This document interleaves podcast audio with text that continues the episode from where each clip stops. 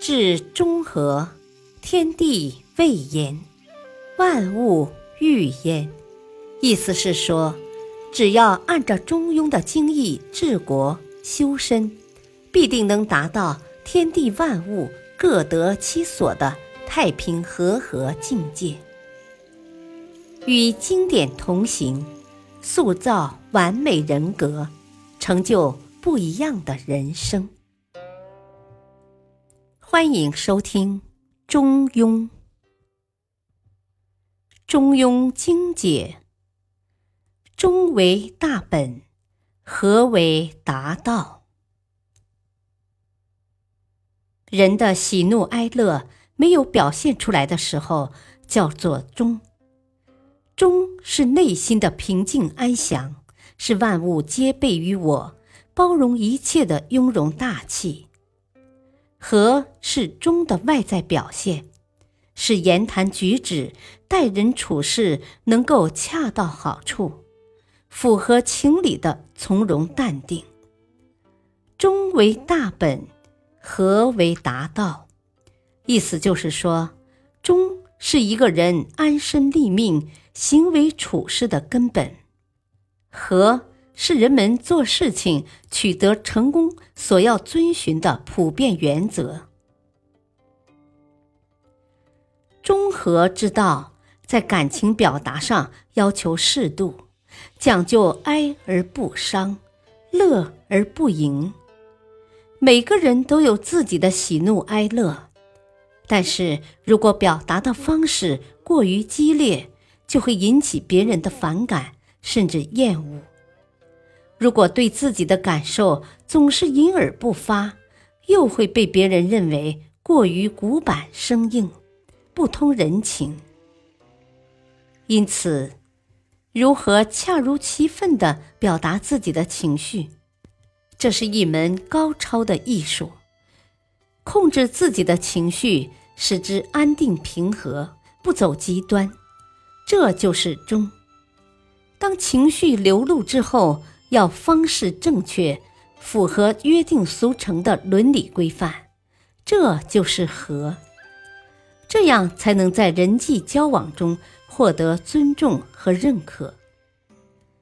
人生活在这个世界上，总要有一团和气在，也就是说，要有生活的温情和乐趣。如果丧失了人生的快乐，那么整天奔波劳碌。呕心沥血，也就失去了意义。操劳只有操劳伴，辛苦唯有辛苦随。没有人愿意接受这样的人生。工作是一个人的责任所在，分内之事，务必尽心尽力，恪尽职守。然而，在工作之外，我们还应该有其他的寄托和情趣。何为达到？达并非只是事业上的成功，陶冶情操、享受人生乐趣，也是达的一个重要方面。在工作与事业之余，用平和宽松的心态面对人生，适当的为生活减压，享受自然之美。人伦之乐，这才是真正完美的达。中和有中正平和之意，这并不是说让我们遇事四平八稳、唯唯诺诺，不求有功，但求无过。中和与圆滑的不同在于，圆滑是无原则的，在圆滑之人的观念中。不存在那个高于一切的终极真理，一切以利益为导向。遵守中和之道的人，心中自有一杆秤，称的是大道良心。但是他们从不以激烈的方式表现出来，他们是历史上的温和稳健派，做事情合乎道。是我们人生取得成功的前提。真正有智慧的人，正是深刻领悟了道的内涵，才会真正的按照道的要求行事。我们一旦达到了中和的境界，就能够不受外物的影响，心平气和的待人接物，而成功就是水到渠成、自然而然的事情了。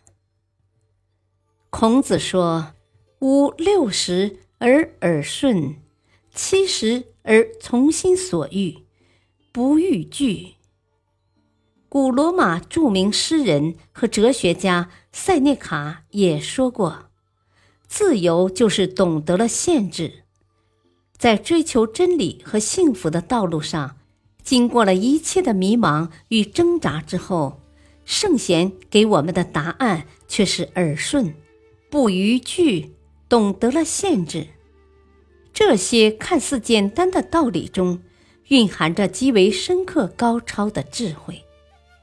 或许这就是中和之道在这些圣哲身上的终极体现吧。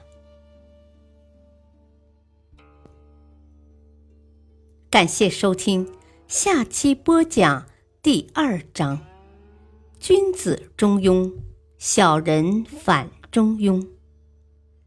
敬请收听，再会。